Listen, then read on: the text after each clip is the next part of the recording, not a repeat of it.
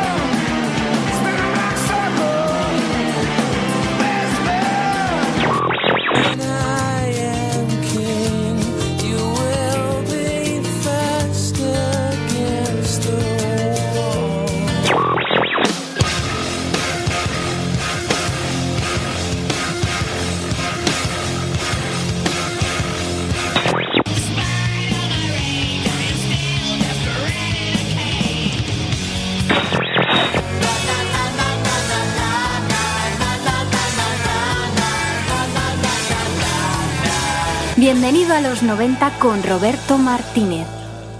Rio Wolf, Memphis, 29 de mayo de 1997, 8 y media de la tarde.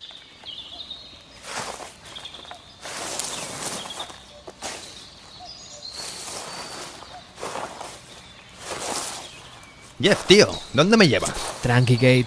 Conozco este río. Me pegué un baño el otro día. ¿Un baño? Ni de coña, tío. ¿Eres un cascarrabias? ¿Has traído la cinta?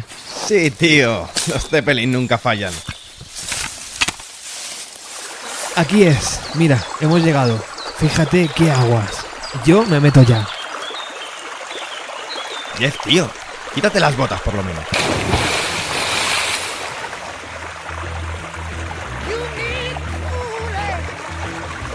Vamos, Kate. Sube la música y métete. Está buenísima.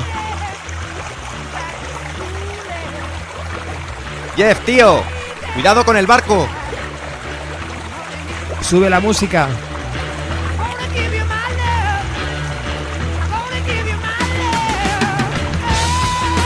Jeff. Jeff. Jeff, tío. Jeff. Jeff, tío. Jeff. Me gustan estas bromas, ¿eh? Jeff. Joder, Jeff. Jeff, ¿dónde estás, tío?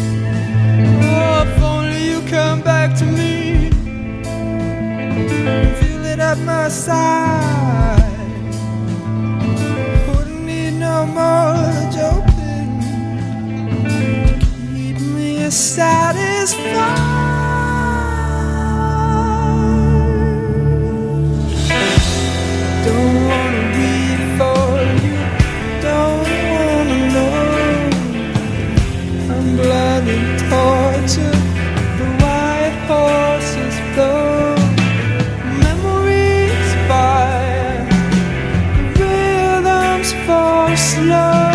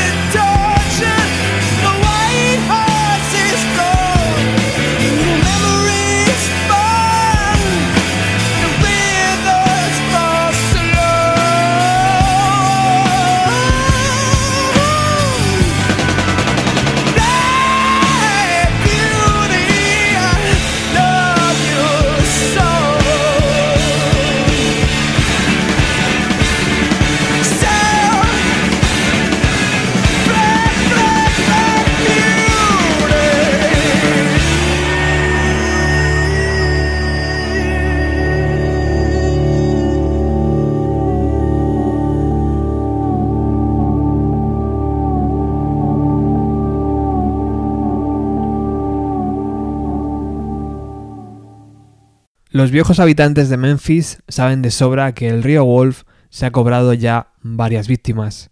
En verdad, el río se asemeja más a un lago, pero en su afluente al Mississippi las corrientes pueden ser muy fuertes. Tan fuertes que se llevaron río abajo a Jeff Buckley, de 30 años de edad. Seis días se tardó en localizar su cuerpo, cuya autopsia reveló que no había drogas ni alcohol en su organismo. Y de eso hablaremos hoy en el programa, del triste adiós hace 20 años de Jeff Buckley, el también triste adiós de, y reciente de Chris Cornell y de Eddie Vedder, y de la curiosa conexión que tienen estos tres genios. Escuchamos You and I.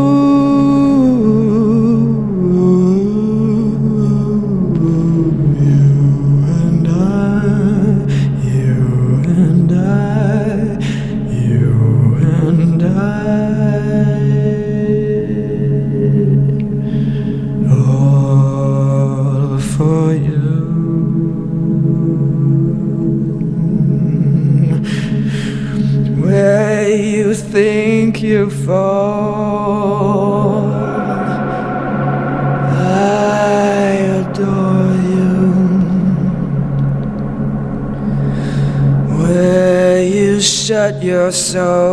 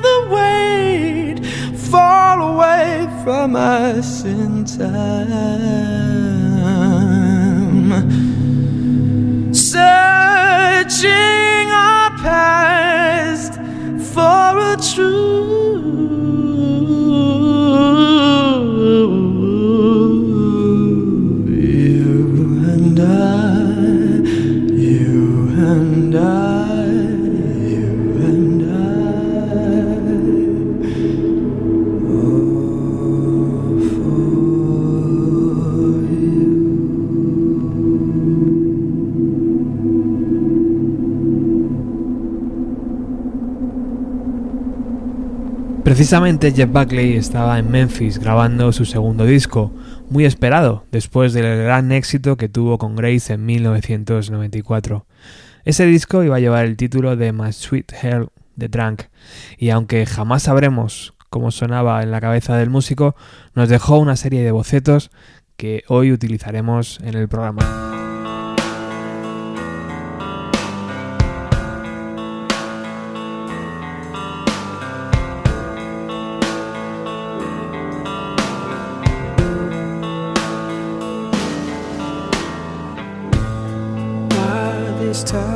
is blue.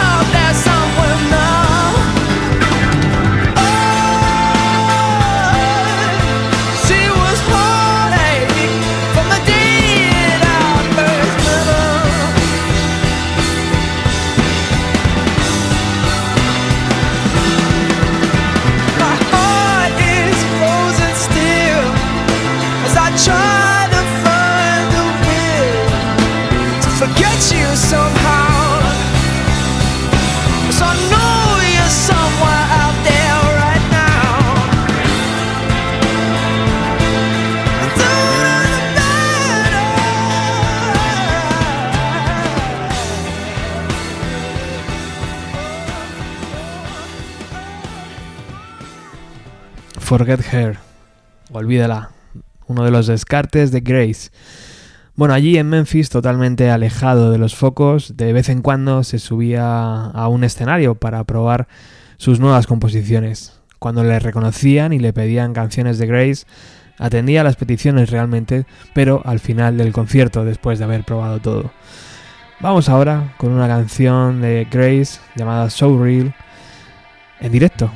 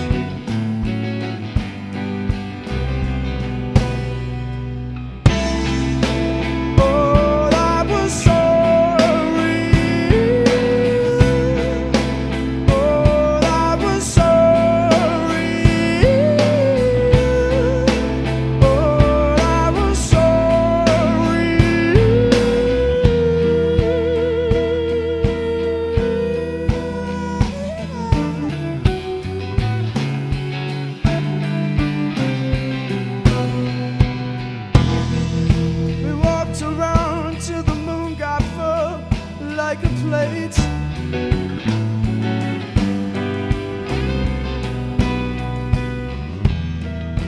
The wind blew an invocation, but I fell asleep at the gate.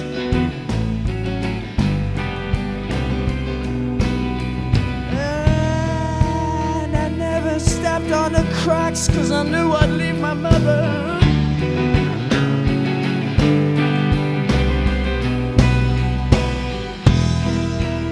Couldn't wake from the nightmare. It sucked me in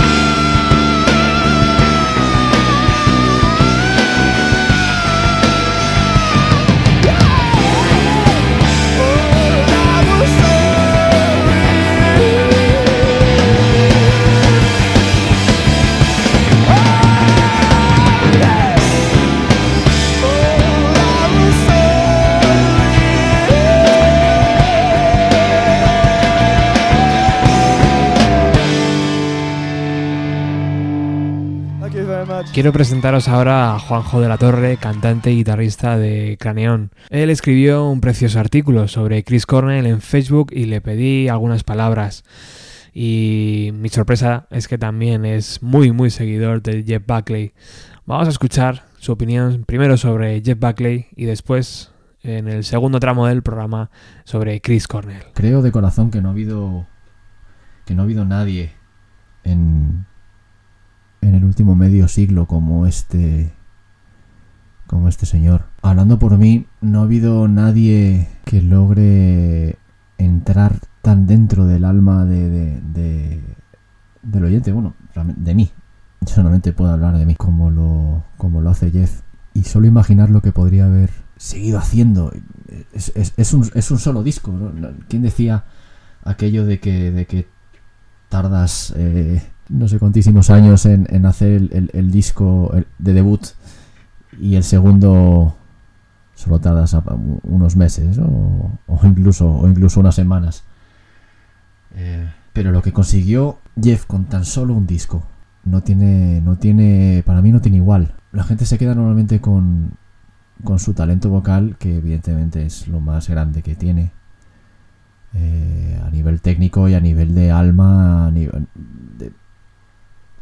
algo que algo que toca adentro, algo que toca adentro que no hay manera de describir. Pero era un increíble guitarrista, además. Podía tocar cualquier cosa. Recordaba a su madre que, que un día entró, entró en casa siendo el adolescente y lo creía que estaba escuchando un disco de Aldi Meola, pero no, realmente estaba escuchando a Jeff. Era un prodigio, es un prodigio increíble, una, una manera de, de, de- de conectar también el cerebro con el cerebro con la guitarra, una creatividad espectacular para, para los acordes, para las secuencias de acordes, para, para la improvisación en vivo. La banda únicamente sabía que, que con qué tema iban a empezar y con apenas unos gestos sutiles él les indicaba cuál iba a ser el, el- siguiente paso dentro de, una, dentro de una misma canción que podía estirarse y contraerse de la manera más loca, ¿no? Teniendo toda la presión que tuvo por, por venir, ser hijo de un, de un, de un artista tan de culto como Tim. Yo creo que realmente que le supera. Pensemos en la cantidad de discos que sacó su padre en, muy poquitos años. También la industria era muy diferente, pero... Y de hecho él también las pasó bastante canutas cuando la, la industria no entendió su Star Sailor. Y se encontró totalmente perdido, hizo unos cuantos discos bastante... Bastante despistado el hombre, ¿no? pero no, no le importó, no le importó, bueno, más que no importarle, eh, sí le importó, pero, pero eh, superó la eterna comparación, acabó perdonando a su padre por, por eh, la desconexión que tuvo cuando decidió dejar a, su mujer, a la que a la madre de, de Jeff, y al parecer con los años, con la madurez, Jeff entendió esa locura, y más que locura, desorientación, ¿no? Y confusión de un alma tan sensible como era la de Tim. No, no- no puedo ni imaginar lo que se debe sentir, ¿no?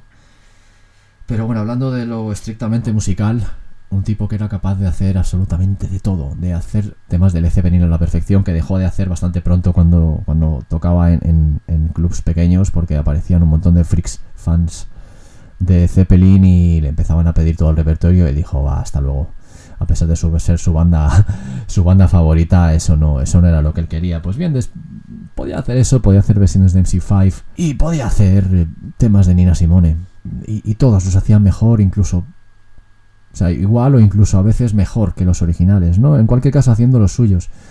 Lo que pasó con, con el Heart de Nine Inch Nails cuando Reznor dijo que ya no era suyo, que era de Cash, pues eh, está claro que ha pasado lo mismo, ¿no? Con el Aleluya, aunque sea... eh, a veces me canse, ¿no? Que sea lo único que ha trascendido a nivel...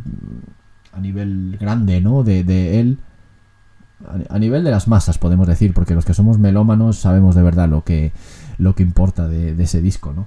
Sin restar ningún mérito, por favor, a, Aleluya, que es, la- probablemente la, la versión más hermosa que se ha podido hacer de, de- un tema, ¿no? Apabullante capacidad creativa que hay detrás de todo el disco, de, de Dream Brother, de, de Grace, de So Real, que estaba co-compuesta con, con Michael Ty, con el guitarrista A mí algo que me fascina, que siempre, nunca dejo de, de- de- de- imaginarme, ¿no? Cómo, cómo habría sido ese segundo disco, las maquetas eh, crudas en, cuatro pistas que salieron de manera póstuma y que yo como buen freak eh, acabé completando todas las que no aparecían en, en el CD a través de internet. Eso era meramente un esquema. Yo no podía, imagin- inte- podía, podía únicamente intentar imaginar cómo, cómo sería eso, ¿no? Con un desarrollo pleno de banda, ¿no? Con esa banda tan increíble tocando con él y, y reventándote la cabeza una vez más. Pues era un segundo disco que tenía una pinta espectacular. Conectando con, con el otro homenajeado de, de, de hoy, con Cornell, tenían muchísimo en común. Muchísimo en común y parece ser que, que se hicieron bastante... Se hicieron muy buenos amigos. No solamente por las, las eh, influencias comunes que podían tener los dos, sino por las capacidades, por gran parte del concepto musical, evidentemente las voces estratosféricas, la capacidad in- insuperable ¿no? de transmitir, las grandes capacidades eh, eh, guitarrísticas, mucho, mucho mayores en, en, Buckley, pero para Cornell le sobraban ¿no? para componer y para, y para los directos. Eh, los juegos con, la- con afinaciones experimentales, con estructuras intentando siempre salirse del marco. ¿Qué habría sido de este mundo, no? De haber seguido a Jeff con nosotros. Puedes ver los, puedes ver los rastros en, en, obviamente, en Muse, que cuando escuchas, no solamente la, la, eh, los vídeos de... Hay unos vídeos muy curiosos, ¿no? De ellos, de Matt Vera y compañía, antes de, de- seguramente antes de escuchar a Jeff Buckley, ¿no? Que eran una banda completamente distinta. Aparece Jeff Buckley y cambian. Curiosamente también hacen una versión de, de Nina Simone en el segundo disco de, de Original Symmetry, ¿no? Y Radiohead cambiaron radicalmente la manera de la manera de tocar y de cantar y de parece ser que estaban atascados con Thick Plastic Trees cuando estaban grabando The Bends. Fueron a ver a Jeff y Tom York se tuvo que retirar porque estaba completamente sobrepasado emocionalmente por la actuación y se fueron al estudio y acabaron. Acabaron Thick Plastic Trees vieron el ingrediente que les faltaba no y gracias a Jeff lo pudieron completar y se convirtieron en una de las bandas más, más grandes de, de- de la historia. Y bueno, tantísimas otras. Está, la influencia está por todos lados, incluso en gente que a lo mejor no lo ha conocido. Pero influencias a nivel de, de producción, de concepto, están por todos lados. Están por todos lados. En bandas que, incluso en bandas que no me gustan, ¿no? En Bandas como Coldplay, que en el primer disco podían tener cosas interesantes, reconocían que había un intento claro y reconocido de hacer una, hacer una canción a los Jeff Buckley. Y ojalá pudiésemos haber, haber disfrutado de, de más regalos musicales y, y de haberle visto crecer y nosotros crecer con él. Porque su influencia, yo como músico, no se puede describir con palabras. De nuevo, es muy oportuno que hoy el programa esté dedicado a Cornell y a Jeff Buckley, bueno, y también al grandísimo Eddie. Pero para mí los dos son referentes de cómo ellos afrontarían este un tema, ¿no? Sin imitarles, pero con qué mentalidad. ¿Sería suficiente? ¿Seguirían dándole una vuelta de tuerca? ¿Acabarían aquí? ¿Empezarían aquí? Siempre hay una manera de, de, de, de- reenfocar un, un tema para poder transmitir lo que sientes mejor, para poder vaciarte mejor, que es lo que hicieron lo que hicieron ellos durante toda su vida. Yo no creo que haya una experiencia tan increíble como haber visto a, Jeff Buckley en directo, que es una de mis grandes penas. Pero como buen coleccionista y disponer de probablemente todos los, los directos que circulan por la red, es una experiencia trascendente. No podía dejar nadie, a nadie indiferente. Los silencios terribles eh, al acabar cualquier tema hablan por sí mismos. Los silencios de la gente eh, reaccionar y decir dónde estoy, qué acaba de ocurrir, qué me acaba de pasar por encima, ¿no? En fin, no, no, hay, no hay palabras para describir lo que se le echa de menos a este querido amigo, porque es lo que es. Para mí es un amigo, un compañero, un profesor y una persona que no ha hecho y no sí y no hace más que regalarme cosas todos los días de mi vida porque todos los días le escucho, todos los días escucho a Cornell y lo seguiré haciendo hasta que hasta que ya no esté aquí y solamente puedo decir muchas gracias.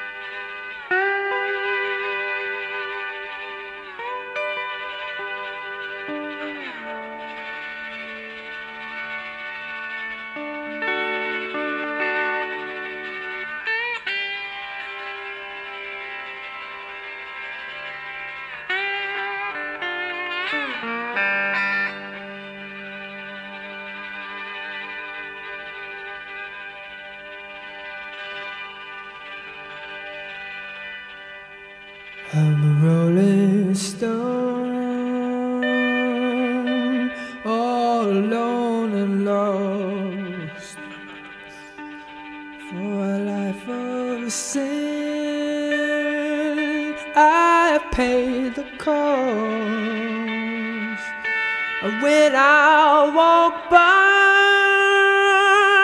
All the people say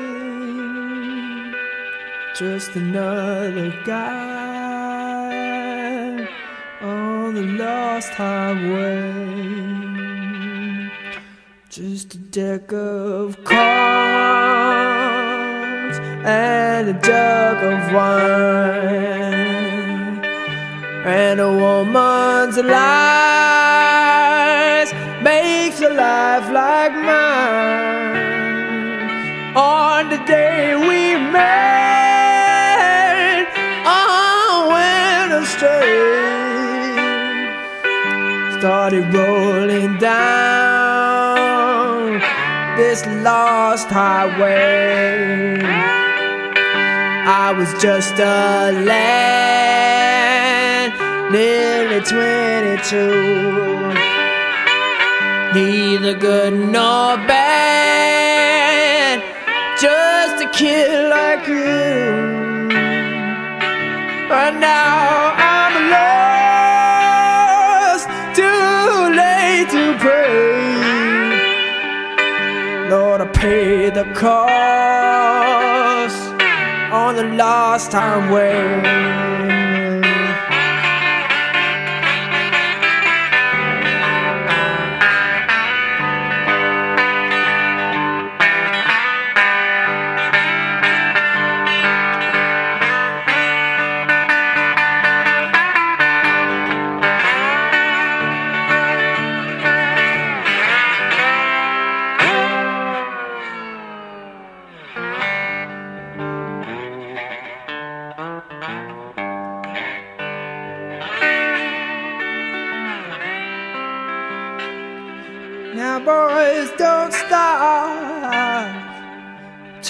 Rambling around on this road of sin.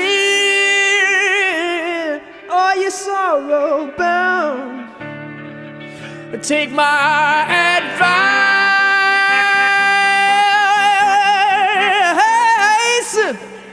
or you'll curse the day. You started rolling down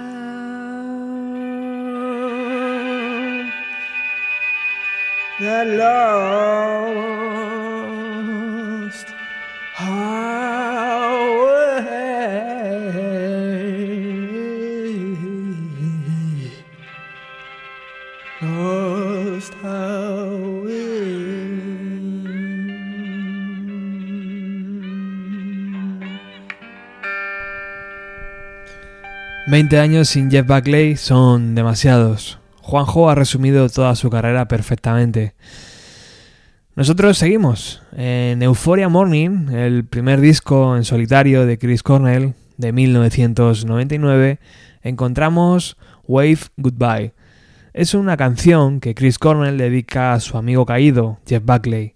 El río Wolf nos quitó la oportunidad de ver a estos dos gigantes sobre un mismo escenario.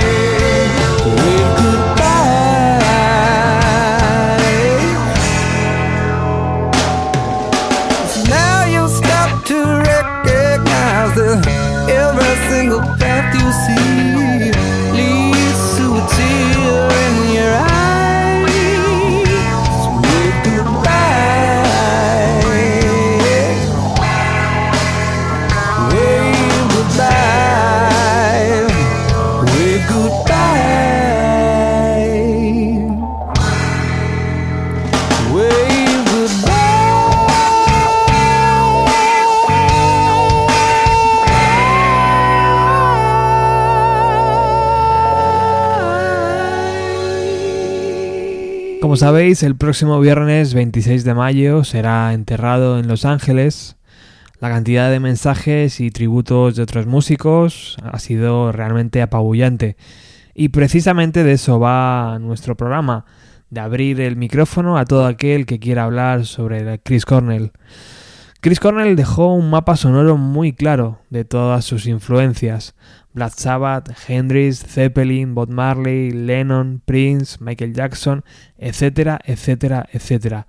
Y por supuesto, los Beatles. Nos vamos a un concierto de la banda de Soundgarden en 1989 donde se abría así.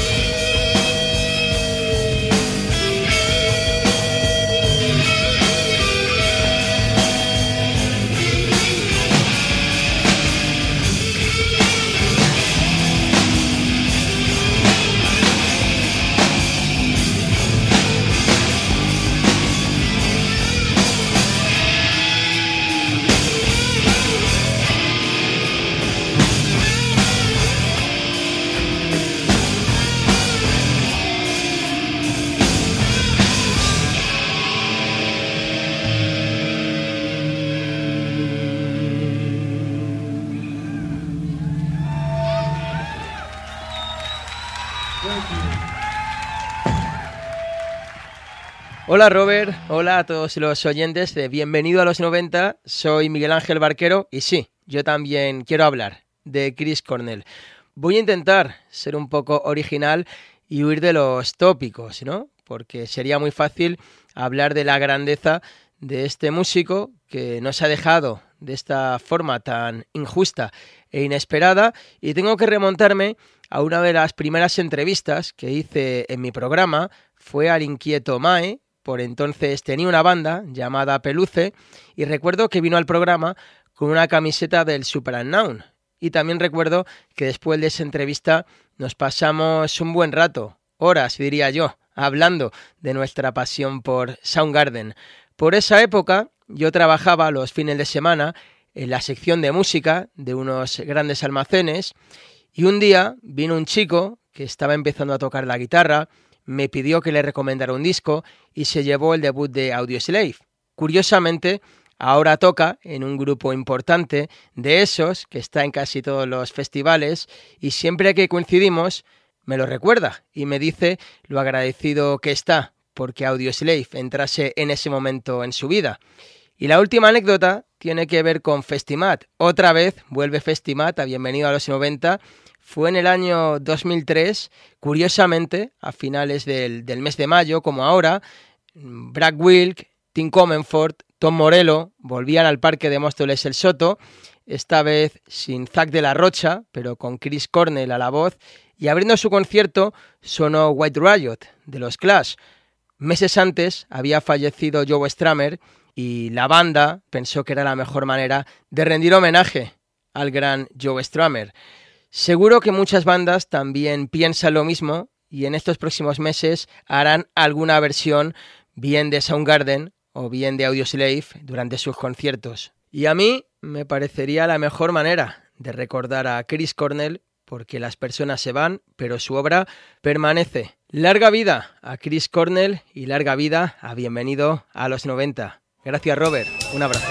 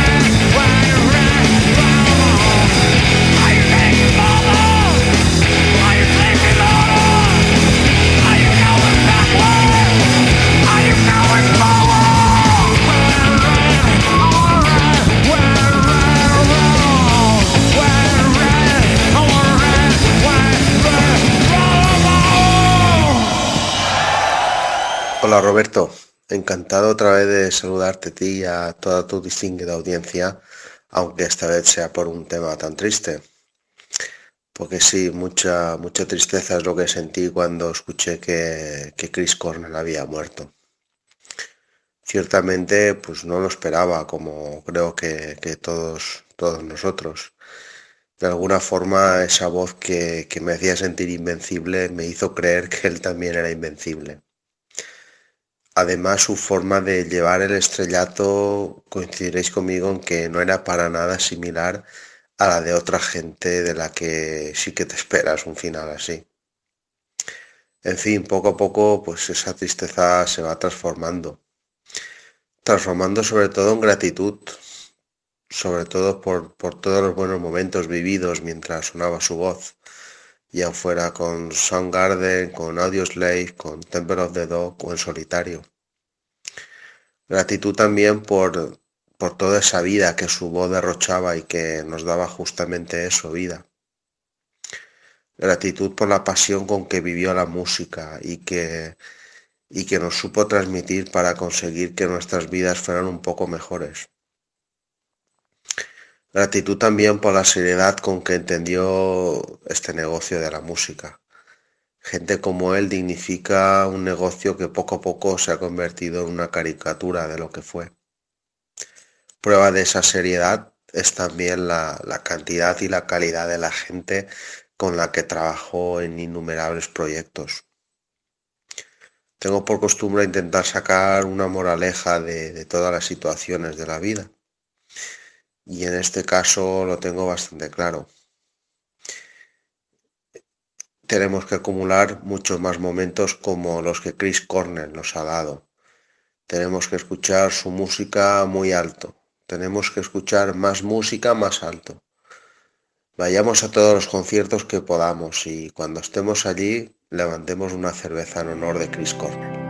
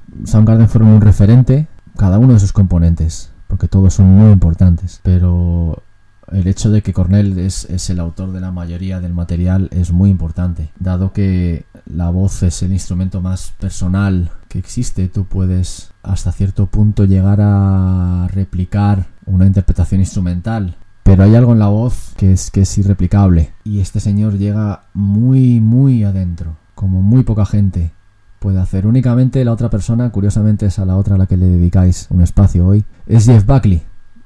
Y Soundgarden y Jeff Buckley son mis dos pilares absolutos. No puedo, no puedo concebir nada más alto. Da igual que Soundgarden fueran caóticos, que el directo fuera bastante punk hasta cierto punto. Pero el alma y la verdad que, que tienen que tienen detrás esas canciones y, la manera de, de afrontarlo, la actitud, el, el querer hacer algo especial, el jugar de esa manera con los tempos, con, con los arreglos, con las afinaciones. Esto la- se puede aplicar a los dos, se puede aplicar a Jeff Buckley, se puede aplicar a, a Cornell. Respecto a Soundgarden me parece un ejemplo de trayectoria espectacular, cómo, cómo maduraron, cómo evolucionaron, cómo no tuvieron miedo a explorar, a salirse de su propia zona de confort. Podían haber seguido siendo tan extremos como, como en, en Bad Motorfinger, pero eso era fácil, supongo. El paso de gigante que dieron con Super Unknown no, no, para mí no conoce parangón desde los desde los 70. Y más allá quizás que haya habido otros otros eh, artistas que hayan innovado más menos, me da igual, a mí yo puedo hablar de lo que a mí me ha afectado. Y me afectan cada día, cada vez que cojo una guitarra. Mm, pienso, esto... pienso, ¿cómo afrontarían, cómo afrontaría Cornell esta canción? Pero no en el sentido de imitarle, no en el sentido de replicar su, de replicar su estilo. No, no, no. Solo quiero aprender de su actitud y de su falta de miedo, de no, de, las veces que se lanzó al abismo sin miedo a darse un batacazo monumental. Le, le igual. Probó todo tipo de- de géneros, moviéndose dentro del rock y del hard rock y teniendo también muchos seguidores dentro del mundo del metal porque es un algo que puede, podemos decir que tocan en algunos momentos pero para mí no no no metal no es la palabra adecuada no tuvo en ningún momento miedo a, a los fans de- de- del género al público eh, cómo iban a reaccionar seguramente le iban a mandar a la, la mierda y- y- y no le importó, no le importó. Sacar un disco como Euphoria Morning es muy valiente. Más allá de si a lo mejor los resultados fueron mejores o peores en el disco, para mí tiene una magia especial. Tener las santas narices de sacar un disco como Scream tiene toda mi admiración por, por haber sido tan, tan, tan valiente. No hizo, una vez lo procesé porque de momento, el, primer momento fue evidentemente de shock. Una vez lo procesé, dije, madre mía, estos son agallas. Que un tipo con este, con este background que se lance a hacer algo así es increíble. Y, efectivamente, pues para mí ha sido como, como un- alguien de la familia. No, todavía no, no reacciono, todavía no, no, no termino de procesar la idea de que ya no está, de que no lo voy a volver a ver en directo, de que no va a hacer más discos, ese, ese disco de Soundgarden en ciernes, eh, los planes de hacer más con Temple of the Dog.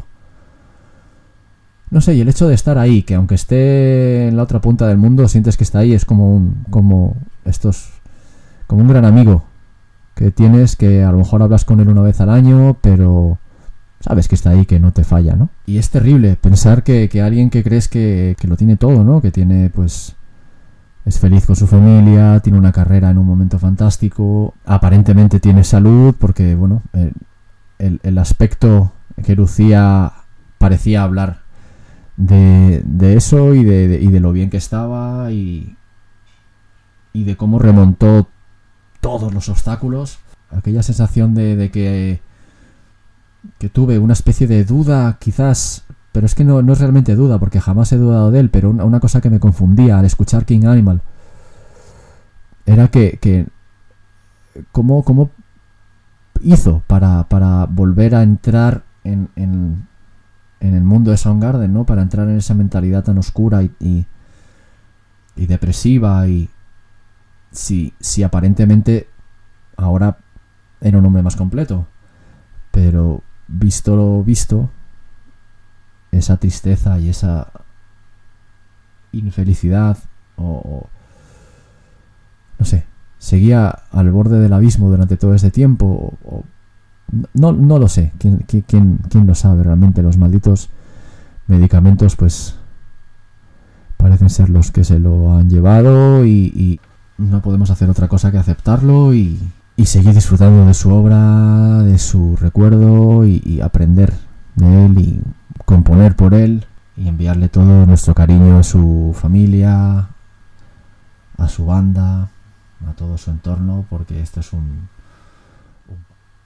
un palo tan tan inesperado y tan devastador que va a hacer falta mucho para para que todos nos recuperemos de ello.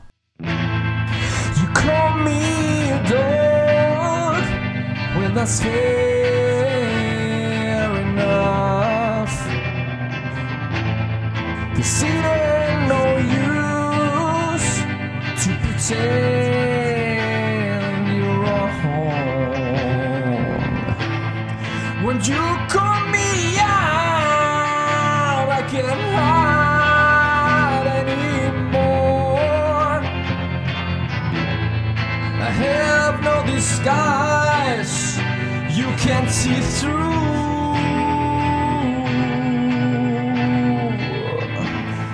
You say it's bad luck to have fallen for me.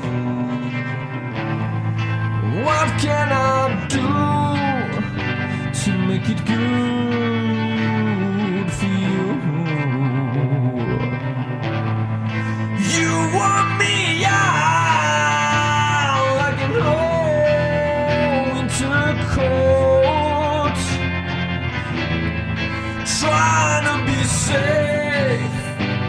from the cold.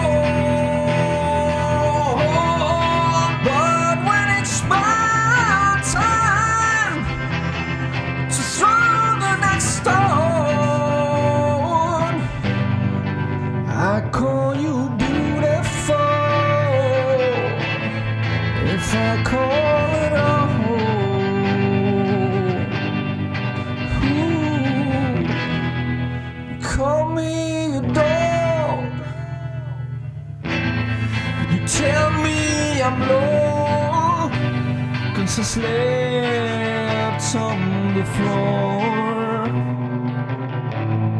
And out in the woods with the bears and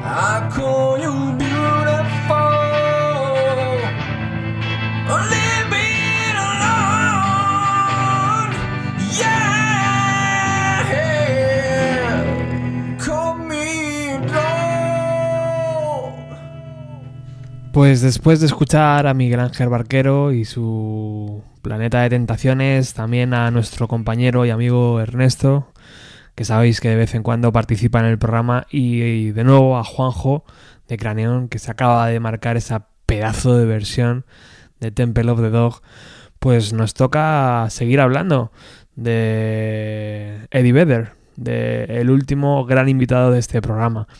Como sabéis, no se ha pronunciado sobre la muerte de su amigo y el lunes 29 de mayo empieza su gira europea en Ámsterdam y le tendrá viajando hasta el día 26 de junio que termina en Sicilia, en Italia.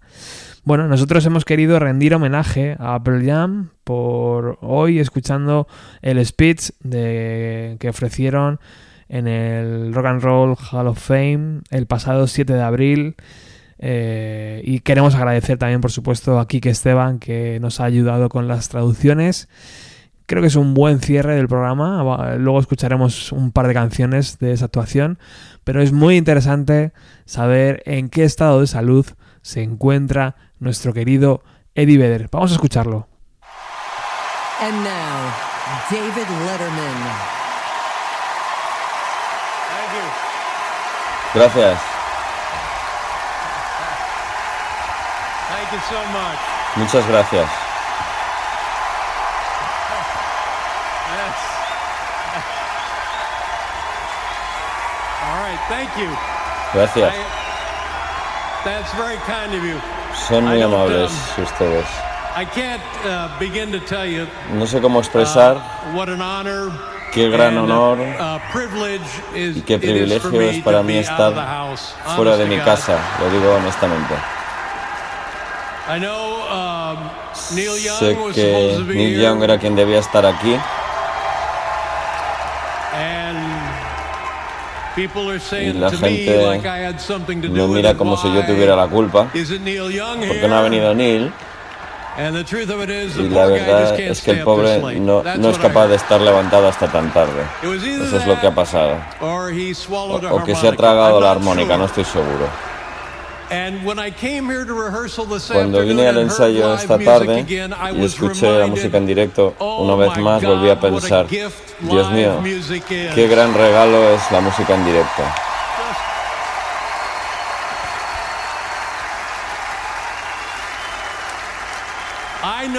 Sé que toda esta gente y mi band banda y Paul Schaefer han estado increíbles. Nunca pierdan la oportunidad de vivir la música en directo. Ese es el mensaje que, que tengo para ustedes amigos esta noche. Es una delicia volver aquí para esto. In 1991, En 1991 things las cosas en el mundo de la música, de la cultura musical cambiaron con un disco llamado Ten.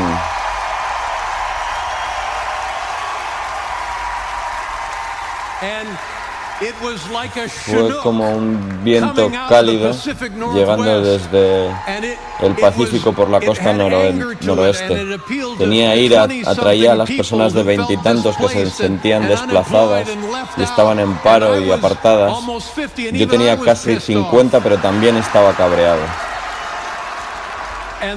Y entonces resulta que estos tíos de Pearl Jam were, were something more eran algo más que una banda. They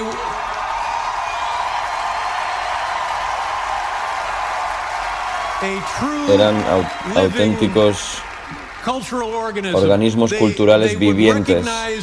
Reconocían la and injusticia, se levantaban y reaccionaban.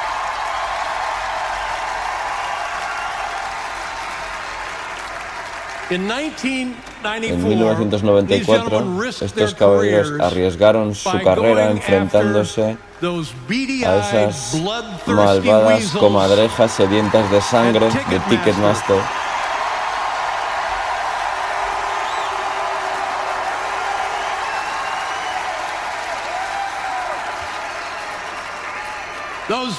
esas malvadas comadrejas chupasangres. I'm just, uh, I'm just enjoying ¿Cómo saying that. disfruto diciendo esto? And because they did, Y gracias a lo que hicieron, gracias a que se enfrentaron a las I'm grandes compañías, me alegra decir, today, señoras y señores, every que hoy concert cada entrada para un concierto en Estados Unidos is free. es libre.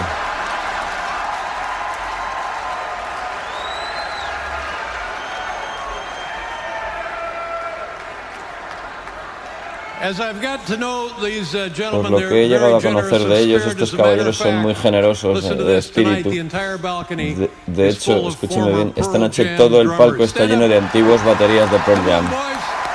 Poneos de pie. Venga chicos, ahí los tienen.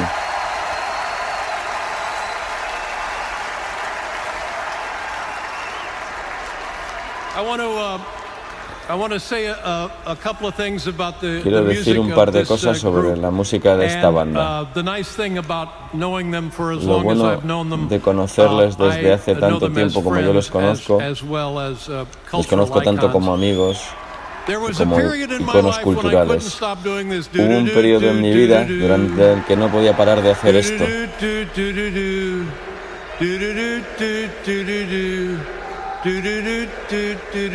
Great, now we owe them a lot of money. Genial, ahora, ahora todos les debemos un montón de pasta. One night on the show, I'm doing it. Una noche en mi programa estaba haciéndolo, cantando esto, y de repente se abre la puerta de entrada al escenario de par en par y entra Eddie Vedder. He sings the song with Paul and the band. Canta la canción con Paul y la banda, se gira hacia mí, me mira a los "Stop ojos doing that." y me dice, para de hacer eso. And I was cured, ladies and gentlemen. Y me curé, me curé, damas y caballeros. I want to tell you a, um, a Quiero contarles that I'm very una historia que me encanta. it's about a, a, a friendship with a guy who Se trata con- de mi amistad con un hombre que ha hecho algo por mí que no olvidaré mientras, mientras viva. Cuando me uh, quedaban las tres últimas noches de mi programa, um, Eddie Vedder was on Eddie, that show. Eddie Vedder vino And a ese he, show, uh, sang Better Man. cantó Better Man. I I like to tell myself it's because it rhymed with Letterman. Me gusta convencerme a mí mismo de que lo hizo porque rima at, con at the end of Letterman. the show, Eddie Vedder Al final del programa, me Eddie Vedder se me acercó and he he handed me this y me dio esto. Saca una, una guitarra acústica. Junior, pequeña, en la que está escrito Harry. No sé si pueden verlo ustedes, pero este es el nombre de mi hijo. Y me dio esta carta y me dijo, esta carta es para tu hijo. Quiero, quiero que se la des a Harry. Creo que tenemos una foto de mi hijo Harry por aquí. En pantalla al fondo aparece una foto de su hijo, de, de un niño encendiendo un cigarrillo junto a su bicicleta. Forget, Olvídenlo. Le hemos llevado a las mejores clínicas. Aquí sale tomándose un año sabático en el colegio. En fin. you're in show business, likely there's Cuando perteneces al mundo del espectáculo, acabas teniendo cierto grado de cinismo. Y yo sería el presidente de ese club si no fuera por cosas como esta carta. Esta carta de Eddie Vedder 18th, a mi hijo 2015. Three shows me salvó en for 2015, me. cuando me quedaban solo tres programas. Les voy a leer esta carta si no les importa. Este es. Eddie diciéndole a mi hijo, hola Harry, me llamo. Eddie Vedder, soy amigo de tu padre. Quiero darte esta pequeña guitarra para que empieces. Pruébala, haz un poco de ruido. Te propongo un trato. Si te aprendes, aunque solo sea una canción con esta guitarra, te daré otra más chula, más grande por tu cumpleaños. Quizá una eléctrica. Tenme informado. Y a mi hijo le encanta pescar, así que Eddie añade, tocar la guitarra es como pescar, pescar canciones. Buena suerte, Harry, en todas las cosas. Atentamente, Ed.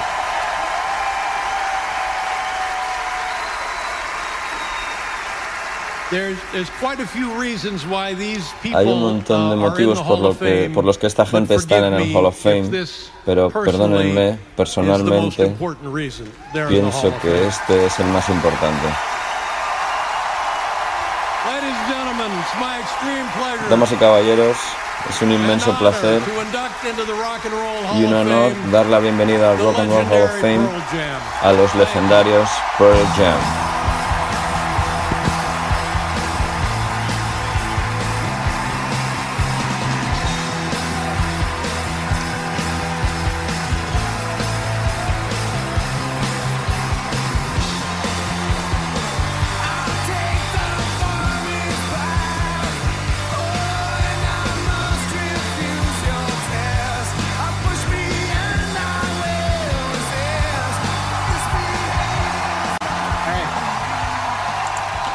Silverstone Goes Ahead. Gracias. Quizá la razón más importante por la que hemos venido aquí esta noche no sea recibir este premio, sino honrar a todos los que han trabajado tanto para esta banda, para ayudarla a funcionar, a crecer, a florecer, aunque sea un poquito. A todas esas personas queremos darles nuestro más sincero y profundo agradecimiento. Vuestro duro trabajo, vuestro amor y dedicación significan que este premio es tan nuestro como vuestro. Nos hacéis sentir una gran Yamilia feliz. Queremos agradecer a nuestros fans, a nuestro club de fans,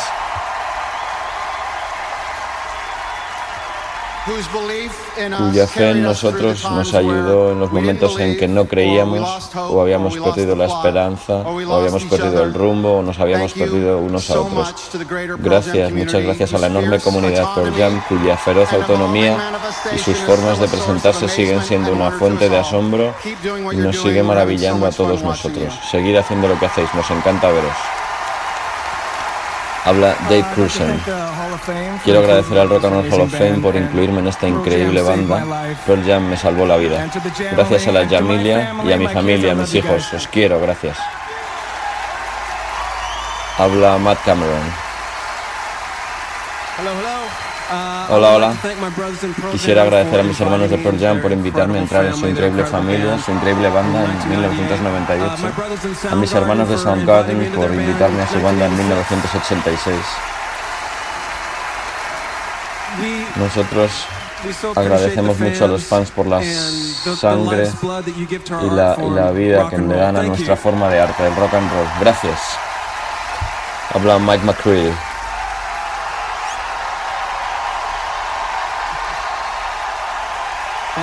Gracias, muchas gracias. Wow, como mola. Hay momentos en la vida que te cambian para siempre. Yo he tenido muchos, pero el primero fue en 1976, cuando era un Boy Scout. Un día con 11 años, mis amigos Danny y Rick me hablaron de una banda de rock llamada Kiss. Les pedí a mis padres una guitarra esa misma noche. Quiero agradecerle a mi madre, Louise McCready, por su amor y su apoyo, por enseñarme cosas sobre Warhol y los Rolling, y por teñirme el pelo. A mi padre, Roy McCready, gracias por darme amor y ser mi guía, por enseñarme a entrenar mi, mi mente, mi cuerpo y mi espíritu. Pearl Jam, sois mis hermanos, os amo, os quiero, tíos, quiero a vuestras familias. Mi querido amigo Duff McKagan me dijo una vez, vosotros lo habéis hecho bien, tíos, pero solo somos tan buenos como la gente que tenemos alrededor. Nuestro manager, Kelly, Kelly Curtis, Michelle Anthony, Michael Golston, Nicole Vandenberg, George Webb, Donny Spada, Chris Adams, Brendan O'Brien, nuestro club de fans, nuestro equipo de gira y a cada persona que nos sostiene para que hagamos lo que nos gusta. Y por último, a mi maravillosa esposa Ashley, que mantiene mi mundo a flote. Te quiero. Muchas gracias. Habla Jeff Ament.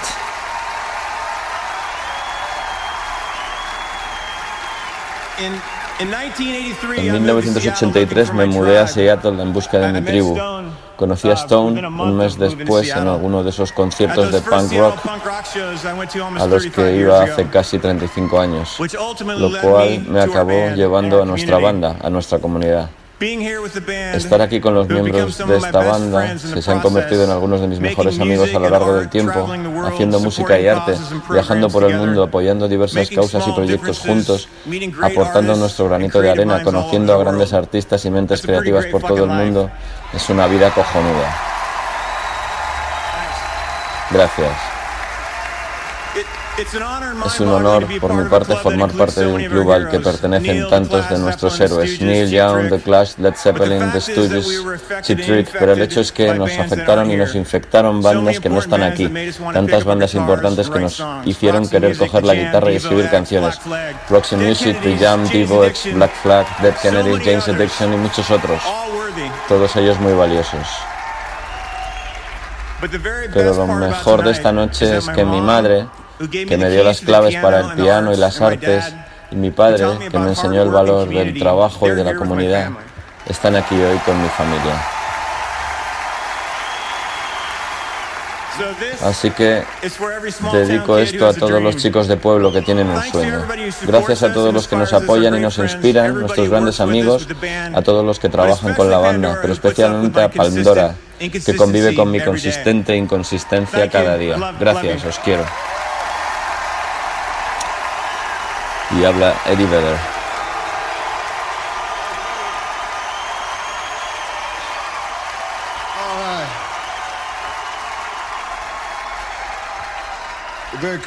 Sois muy amables, muchas gracias. El cambio climático, climático es real. Nada de noticias falsas.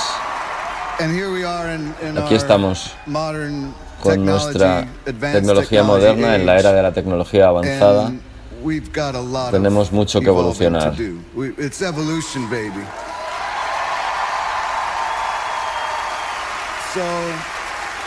En fin, hay dos, hay dos cosas que me siento cada día, afortunado y agradecido. Estoy agradecido por estar vivo. Y quiero, quiero disculparme públicamente con mis compañeros de la banda por por hacerles sufrir, por un cantante que trepaba por los escenarios y se colgaba de los tubos y los palcos.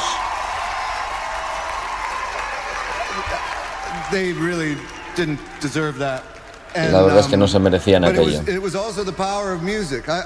Pero se debía al poder de la música. Juro que podía sostener todo el peso de mi cuerpo con un solo dedo. Pero si no hubiera estado sonando la música, no hubiera podido hacerlo ni con las dos manos. Es decir, una demostración del poder del rock and roll.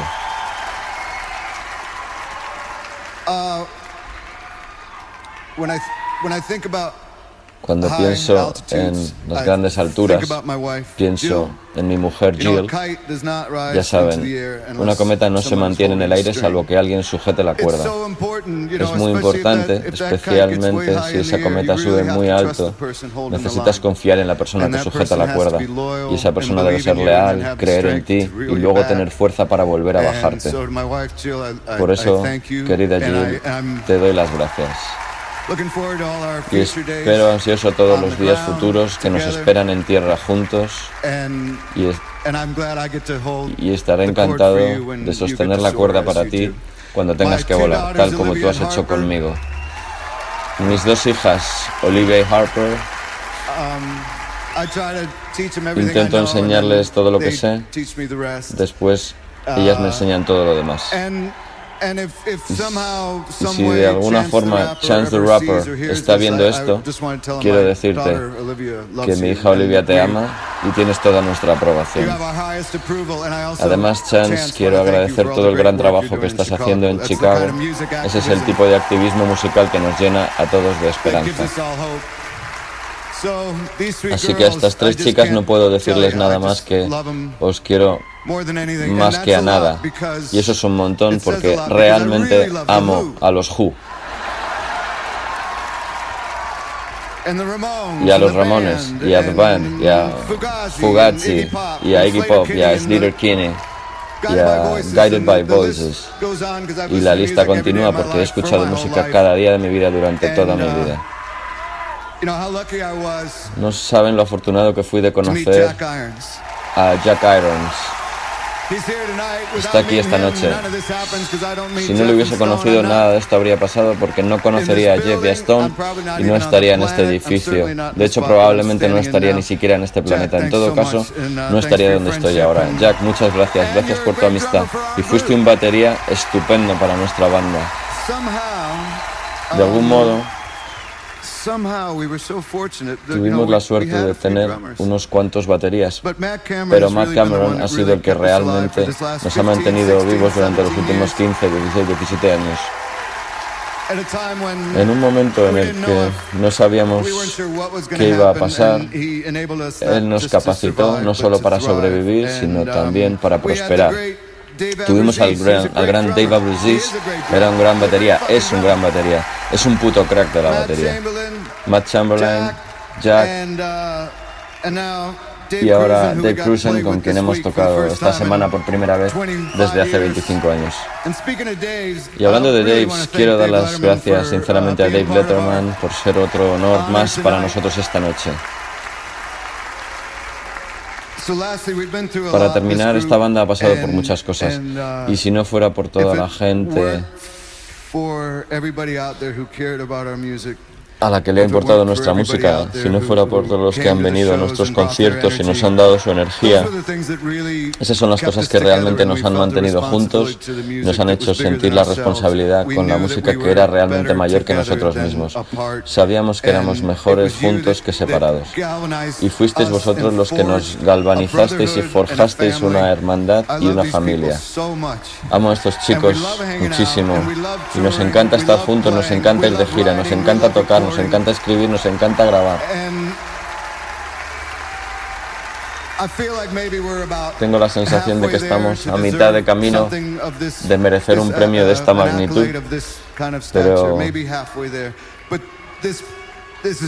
muy alentador y estoy muy agradecido. Muchas, muchas gracias.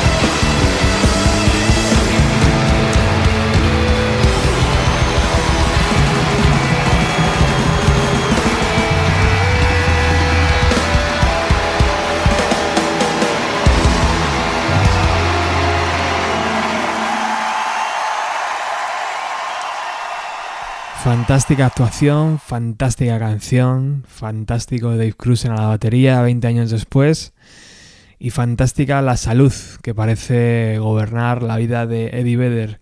Crucemos los dedos, toquemos madera para que todo siga así. Y ahora, antes de irnos, antes de escuchar la última canción del programa, damos paso a los planes de Miriam.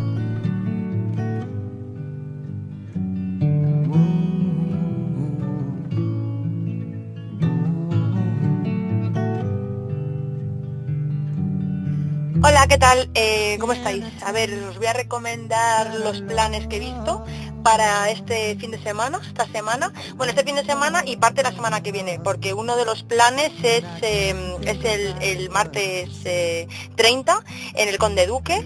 Eh, es una conferencia llamada, bueno, se titula Palabras y Música para despertar el alma. Es una conferencia segura, va a ser algo muy místico, algo de, de cómo, bueno, es nos afecta a nuestras emociones, la música, las palabras y bueno, eh, yo creo que estoy en un momento un poco místico en mi vida, entonces me viene, me viene al pelo. Y yo voy a ir, seguro, tengo ya las entradas, es gratuita, también es importante saberlo. Es un, bueno, normalmente son ciclos que hacen en el Conde Duque, que se llaman Encuentros con lo Sutil, y es el penúltimo ya, antes del verano, y os lo recomiendo. Y el segundo plan, que bueno, tampoco es un plan al uso, es, os recomiendo una película en este caso. Déjame salir. Eh, es una película que a mí, bueno, es, de terror, de intriga, y a mí me recuerda un poco la temática, bueno, la, adivina quién viene esta noche, de, de Catherine Herburg, Spencer Tracy y, y Sidney Poitier. Eh, me recuerda en un poco la temática porque es un, es un, es un es una chica blanca que eh, sale con un chico afroamericano y, bueno, se lo va, a presentárselo a sus padres, entonces esa es la introducción de, la, de la sinopsis y ahí lo dejo, entonces os lo recomiendo realmente. Yo, yo iré cuando pueda, uno lo he visto, pero tiene muy buena crítica y para una película de este, de este género que tenga una crítica así de buena merece la pena. Es la primera película del director. Y bueno, como canción eh, os recomiendo en este caso una canción de Tortel eh, titulada En Defensa Propia y me parece, bueno, yo todos los grupos que recomiendo eh, a mí me parece que son geniales y en concreto él, Jorge, tiene una sensibilidad extrema y es una maravilla y una delicia escucharle. Un beso gigante.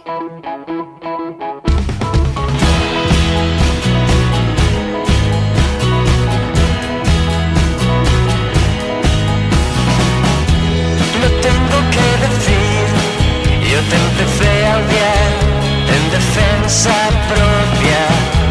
No tengo que explicar, yo te empecé a querer en defensa propia. Ya no vamos a salvarnos como nos pudimos convencer. Ya hemos dado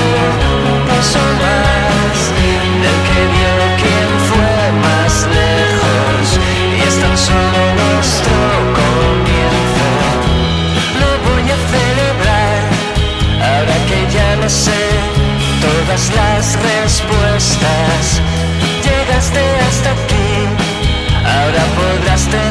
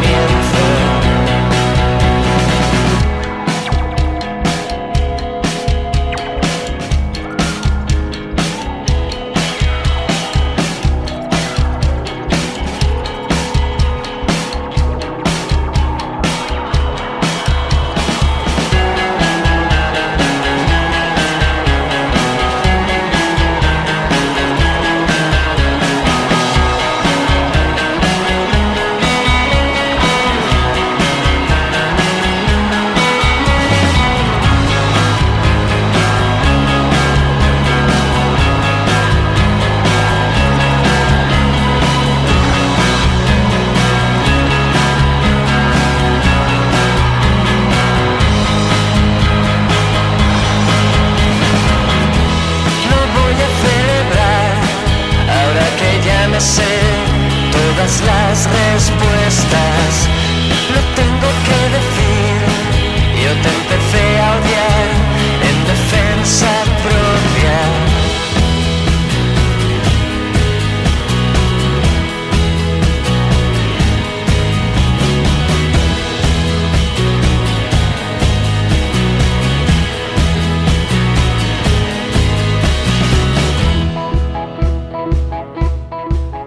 Y ahora sí, nos vamos ya dando las gracias por todo vuestro apoyo, por todo vuestro cariño en las redes sociales y por habernos colocado en uno de los puestos más altos según el ranking de Evox de programas de música alternativa e indie.